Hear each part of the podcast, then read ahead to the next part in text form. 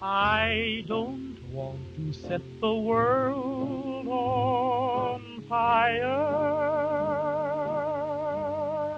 I just want to start a flame in your heart. 原子弹历史，作者理查德·罗兹，翻译江向东、廖香玉。And that one is you. No other will do. 一九四五年，人们在为这些基本问题忙碌，这些问题至今还在使我们忙碌。当只有拥有越来越可怕的武器的军备机器保持运转时，时间都好像停下来了一样。爱德华·特勒于一九四六年四月。回到洛斯阿拉莫斯主持一个秘密会议。按照后来的一份报告说，会议的目的是回顾评估已经做过的与超弹有关的工作，评估它的完整性和精确性，并且做出与进一步的工作有关的建议。如果打算实际制造和试验超弹，那么这些建议在这一领域将会是必要的。约翰·冯诺依曼、斯坦尼斯拉夫·乌拉姆。和诺里斯·布拉德伯里参加了这次会议，还有埃米尔·康诺平斯基、约翰·曼利、菲利普·莫里森、加拿大理论物理学家卡森·马克和其他一群人参加了这次会议。克劳斯·福克斯的出席极其重要的影响了美国后来的核武器政策。超弹会议只对热核武器的一种设计进行了调查，特勒和他的小组在战争期间发展了这种设计。这就是所谓的经典超弹，估计它具有等价于一千万吨及十兆吨 TNT 的爆炸威力。这种经典超弹的组成成分将是一颗原子弹、一立方米的液态刀和不定数量的氢的第二种稀有同位素氚。因为氚的半衰期短到只有十二点二六年，所以它不能正常的存在于大自然中。然而，能够在用中子轰击锂的核反应堆中产生。这些组分如何被安排在经典超弹中仍然是秘密，也许是球形的，裂变弹引爆器和氢同位素物理的接触，并且被装在一个沉重的反射层填充物内。大会基于特勒小组的计算做出决定说，很可能一颗超弹能够制造出来并将发挥作用，很难期待对此会有确定的证明。最终决定只能通过一次完整装配的超弹试验做出。大会要求用一个详细的计算来从数学上研究可能的爆炸过程。在问题所给定的复杂程度下，特勒和他的小组针对超弹做出粗糙的而且不完全的手工计算是必要的。大会也发现特勒的设计基本上是可行的，有些与会者存在疑虑，这些疑虑将证明是有根据的。对设计的简单修改将会使模型切实可行。在结论中说。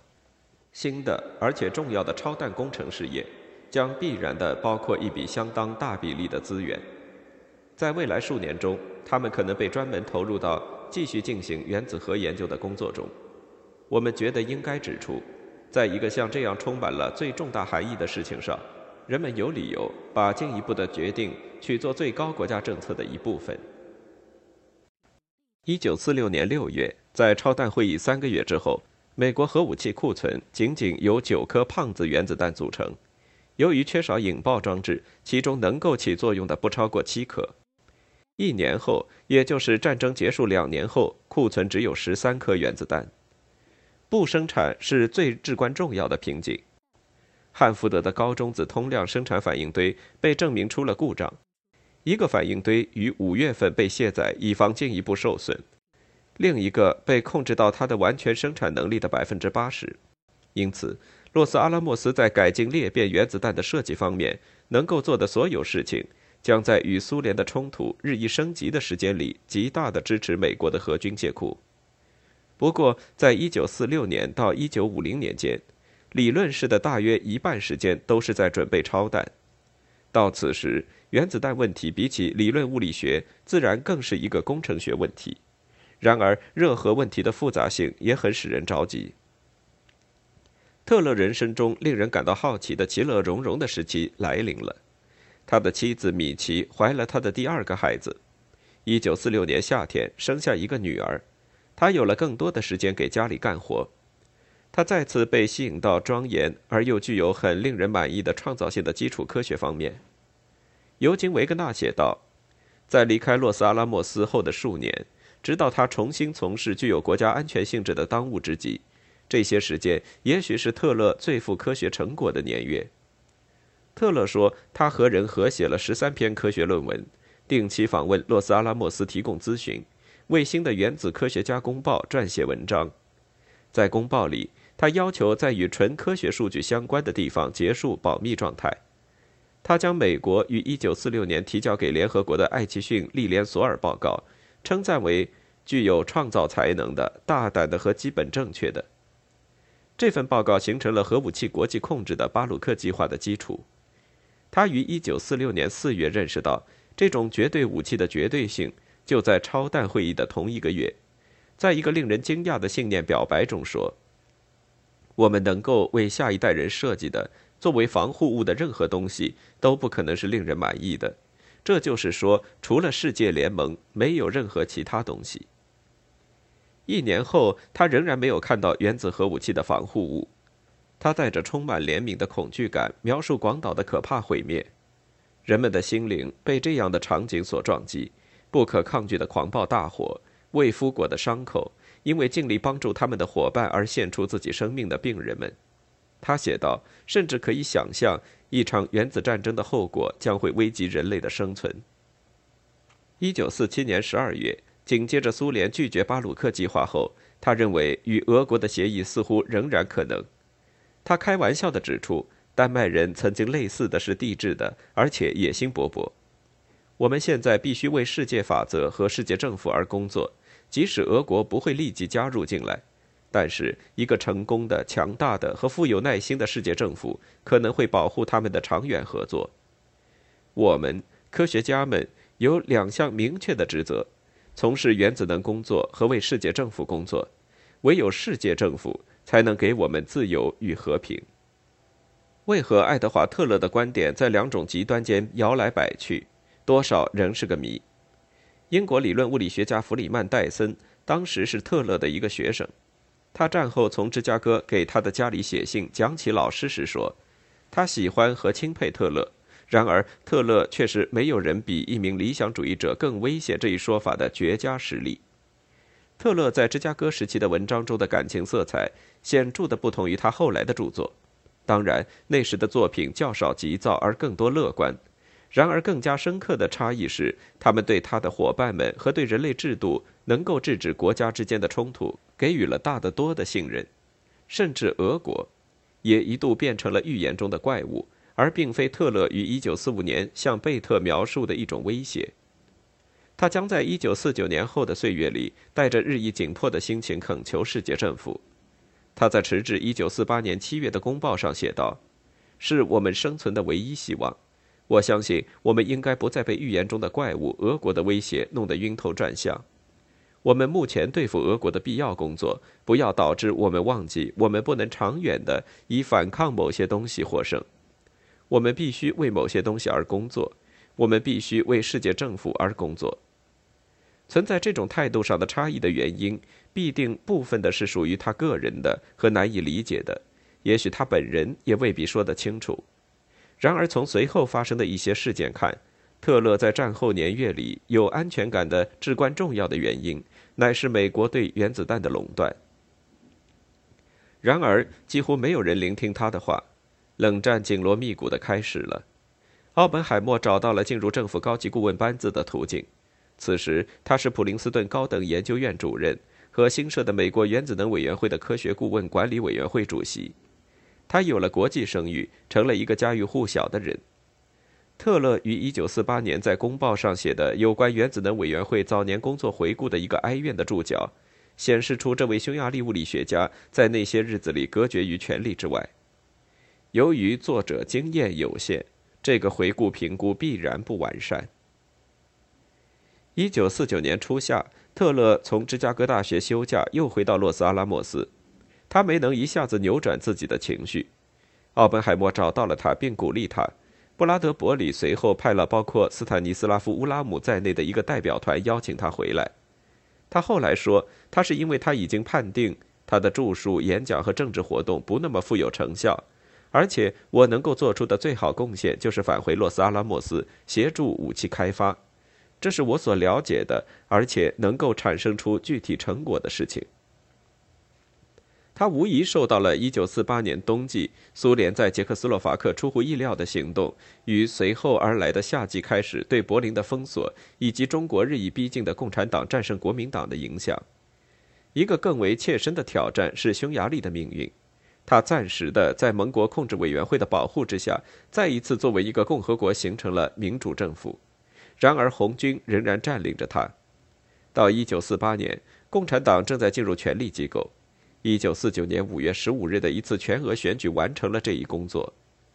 特勒的父亲、母亲、姐姐和外甥都在匈牙利犹太人的灾难中幸免于难，并且还住在布达佩斯。此时，他们与他断绝了关系。当哈里杜鲁门于一九四九年九月二十三日宣布苏联第一颗原子弹乔伊一号爆炸成功时，特勒因此回到了武器工作领域。像大多数美国人一样。特勒没有预计到苏联这么快就取得了成功。这一天，他在一种激动的状态下，把苏联宣布试验成功的消息打电话告诉奥本海默。他太激动，以至于奥本海默赶忙劝说他别着急。他后来证实说，他的头脑没有立刻转到从事热核弹工作的方向上来。然而，事实上，他于十月上旬和欧内斯特·劳伦斯以及鼓励过他的路易斯·阿尔瓦雷茨热烈地讨论过这个前景。美国的核垄断结束了，预言中的怪物有了真正的利爪。如果苏联试验了一颗原子弹，苏联的氢弹会滞后太久吗？特勒判定，维持国家安全的唯一可能的希望就是美国竭尽全力来制造超弹。美国政府针对苏联已经掌握裂变爆炸所采取的第一个具体行动，是一九四九年十月批准一个扩大铀和布生产的计划。同时，在政府内展开了一场情绪激动的秘密辩论：美国该做什么？赫伯特·约克此时是特勒的学生，他在描述这次辩论的参加者时说：“尤其考虑到这是一个巨大的问题，而且大多数相关人员都充分意识到它的巨大。秘密辩论的参加者非常少，原子能委员会的顾问管理委员会的成员们、原子能委员会的成员们和他的少数职员。”参议院和白宫原子能联合委员会的成员们和他的少数职员，国防部的很少几个高级官员，以及一个很小的相关科学家群体，总之不超过一百人。他们中大多数人认为，他们自己也许是正确的，正涉及制定一个最重大的、史无前例的决定。辩论中的另一个至关重要的人物是迪安·艾奇逊，他此时是国务卿。杜鲁门比起听取科学家的见解来说，更多的是听取艾奇逊、国防部长路易斯·约翰逊和参谋长联席会议的见解。联席首长们在没有进行大量参谋机构估价的情况下，告诉杜鲁门，苏联的氢弹是无法容忍的。艾奇逊也说了很多这样的话。辩论参加者群体中没有一个人去研究美国的主动性有可能引发军备竞赛。氢弹似乎对他的支持者提供了一个核优势的回报。一九五零年一月三十一日，杜鲁门宣布赞成着手发展它。特勒将总统的决定当成自己的胜利，至少自从奥本海默生硬地劝他忍耐的那个九月份的下午起，他似乎感觉到他的物理学家伙伴们正在亲自尝试阻止他。奥本海默是原子能委员会的顾问管理委员会主席。顾问管理委员会已经于十月份被要求给原子能委员会的委员们就这一问题提出忠告。特勒越过这个委员会去华盛顿，在议员们中间游说。在其他人当中，他找现在已经成了将军的肯尼斯·尼克尔斯交谈。他是格罗夫斯退休后军方的核武器专家。一个秋季星期日的早上，在尼克尔斯家的前门廊，特勒如此激动的争辩，以至于尼克尔斯终于向他发问。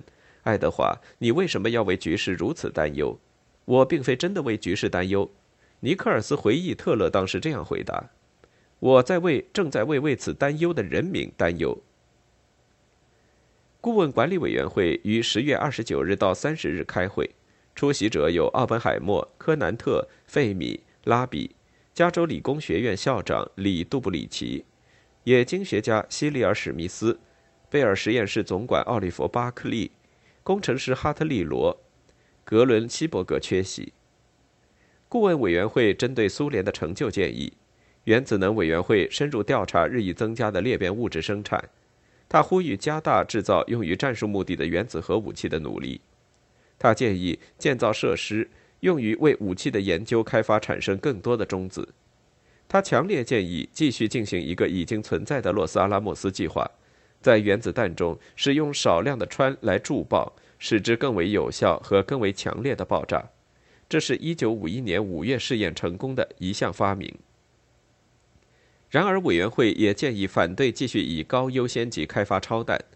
他将他的建议建立在两个基本论点上：一颗超弹仅仅是一种具有十兆吨 TNT 爆炸当量的大规模毁灭性武器，没有其他明显的军事用途，它不会明显改善美国的安全状况。美国不会这样做，尤其是因为所考虑的设计，这就是1946年的超弹会议回顾评估的那个设计——特勒的设计及经典超弹。看上去会需要大量的氚，而布和氚两者都在核反应堆中产生，它们将因现有工厂的生产能力而发生矛盾。氚与布就价格而言，相同重量的氚价格为布的八十倍。一九四九年底，美国的原子核库存由大约两百颗原子弹组成。为了一种可能不会起作用的新式武器而放慢起作用的原子弹的生产。这对顾问管理委员会的科学家们和工程师们来说没有意义。正如奥本海默在后来的证言中所总结的那样，我们在1949年已经有了的氢弹计划是这样一件令人痛苦的事情。你能够很好的进行辩论，然而不会有很大的技术意义，因此也可能有这样的辩解：即使你能够拥有它，你也不会想要它。顾问管理委员会的成员们将他们自己划分成一个多数派和一个少数派，来分别写他们对十月三十日的报告的注释性附件。柯南特起草多数派附件，奥本海默、杜布里奇、罗、史密斯和巴克利在上面签名。这个附件说，一颗超弹可能变成一种灭绝性屠杀武器。他说，这样一种炸弹应该永不制造。对于俄国可能会成功的开发出这样一种武器的论点，我们回答说：我们保证它将不会证明能成为他们的威慑力量。如果他们使用这种武器对付我们，那么用我们的库存的大量原子弹进行报复，将与使用超弹具有同等效果。拉比起草少数派附件，他和费米在上面签名。该附件主张氢弹问题可能成为一种达到新的武器控制目标的跳板。该附件将超弹描述为一种其实际效果几乎是一场灭绝性屠杀的武器。随后作为附注，甚至进一步指出，从任何角度考虑，它都是一种邪恶的东西。从珍珠港事件之前起，特勒在这种巨大威力的武器问题上就一直是领头的支持者。在顾问管理委员会中，他的曼哈顿工程的同事们奥本海默、柯南特、费米、拉比和史密斯。都鼓励过他，甚至还和他一起工作过。当时没有人说过什么邪恶的灭绝性屠杀的话。他们这些因为制造在日本两座城市造成大规模毁灭的武器而赢得很高地位的人们，现在却谴责另一种更富独创性的武器。他们这些科学家懂得在地球上点燃一个自持热核反应，在基础物理学领域是一次历史性的试验。他们却提议对这种实验进行不确定的延期，因此可能将胜利的机会拱手让给俄国。在已经看到该报告并对其感兴趣的议员代表团到来之前，一名信使将委员会的报告的复印件送到了洛斯阿拉莫斯，因为原子能委员会主席戴维·利连索尔的批准，实验室副主任兼顾问管理委员会执行秘书约翰·曼利将它出示给室内的领导们看。其中包括特勒。曼丽回忆说：“爱德华当然完全惊呆了，他的反应是与我打赌，如果我们不立即继续进行一场超弹方面的紧急计划，他将在美国成为俄国的俘虏。”一九五四年，特勒用一种讥讽的论调向一名《时代生活》记者解释他的反应：“这种论调是当他于1945年拒绝齐拉的请愿书时，从奥本海默那里学来的。他们给出的理由恰好使我激动得发狂。对任何科学来说，重要的事情是做那些能够做的事情。科学家们自然的有权利和职责提出看法，然而他们的科学没有给予他们对公共事务的任何特别洞察力。有一段时间，科学家们、电影明星们以及飞越了大西洋的人们的意见受到限制，唯恐这些意见被过于当真。对其他科学家来说，有时甚至很难记得原子弹和氢弹不仅仅是作为可怕的毁灭性武器而发展的。正如费米曾经说过，他们也是堂堂正正的物理学。就在杜鲁门发布公告的时候，卡森·马克在洛斯阿拉莫斯领导着理论物理室。马克评论道：“杜鲁门的讲话并非一定指我们要做任何很不同于我们已经在做的事情。”因为我们真的不知道如何制造一颗将会像氢弹一样起作用的小玩意儿。一九五零年二月，当华盛顿了解到克劳斯·福克斯在七个至关重要的年头，即从一九四二年到一九四九年，一直将秘密情报提供给苏联时，杜鲁门向国家安全理事会的一个特别委员会征求意见。这个委员会建议总统澄清他在一月三十一日有些含糊不清的指示。把积极推进氢弹的发展明确记录在案。他同时强调，没有加快武器实验进度的明确的方法，并且没有成功的保证。杜鲁门作为官方政策公布了委员会的报告。通向制造一颗切实可行的热核炸弹的下一个必要步骤是精心做好数学模拟。马克解释道：“如果没有用裂变原子弹引爆的热核燃烧过程的数学模型。”那么，从一次暗中摸索的不成功的尝试中，不可能得到真实数据，因为一次试验失败未必能证明不可行，而可能只是选择的系统，比如特勒的经典超弹不合适。超弹问题作为后来所谓的模拟实验，是直到那个时期所做过的最大的数学方面的努力。斯坦尼斯拉夫·乌拉姆写道：“比起到那个时期用手工计算机进行的任何天文学计算都要庞大。”它包括计算热核爆炸在千万分之一秒内增长的各项指标，它产生的热，它的极端复杂的流体力学，它的渐进的物理反应。一九四六年，针对这种计算召开了超弹会议。然而，在电子计算机取得进一步发展之前，这些计算简直无法在任何合适的一段时间内完成。特勒在一九四七年九月的报告中说了同样多的话。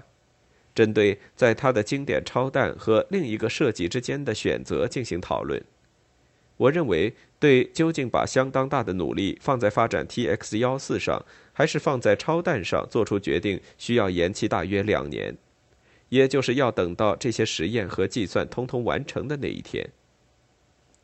一九四九年底，在做出氢弹决定之前，洛斯阿拉莫斯就在开始准备用机器计算的详细工作。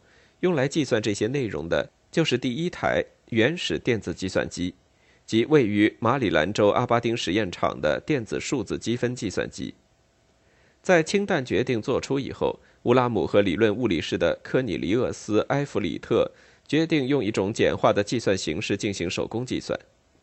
我们开始用计算尺、铅笔和纸张，每天进行四到六个小时的工作。乌拉姆回忆说：“不断的进行数量推测。”我们的许多工作都是通过几何因子的推测值、对立体交叉的想象、估计体积、估计逃逸点的变化得以完成。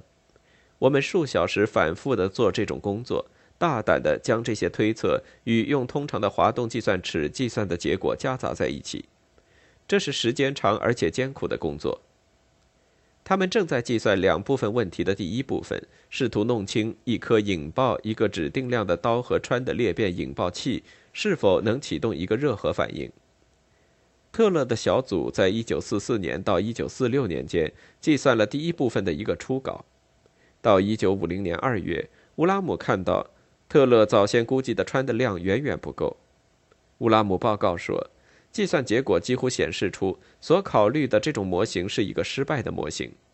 他增加了氚的体积估计值，重新开始计算，甚至使用更多的氚。特勒的经典超弹看上去都明显没有希望。四月下旬，乌拉姆前去普林斯顿大学和冯诺依曼以及费米讨论他的悲观结果。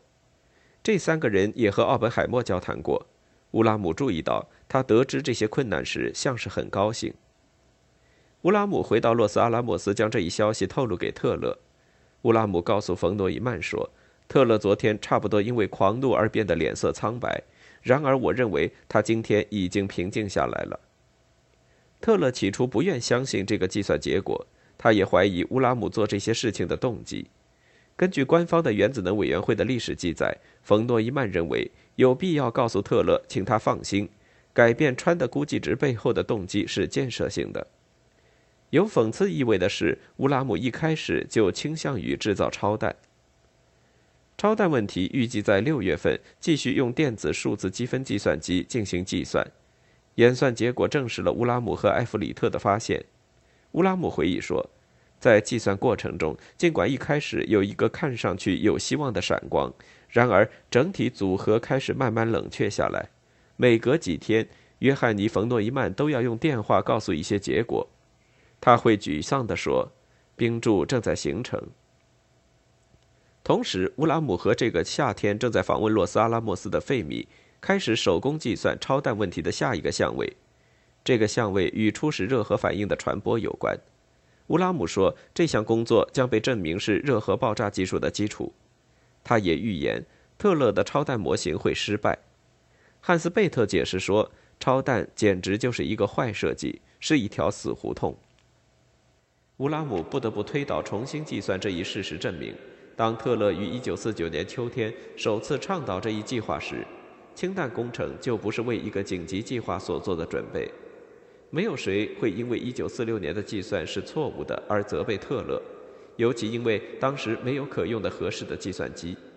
然而他在洛斯阿拉莫斯遭到责备，因为他带领实验室，而且当然也是带领整个国家从事一项冒险计划。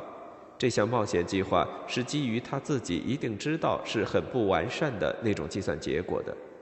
另一方面，顾问管理委员会的技术怀疑论，比起他自己在一九四九年十月所梦想的，被证明要合理的多。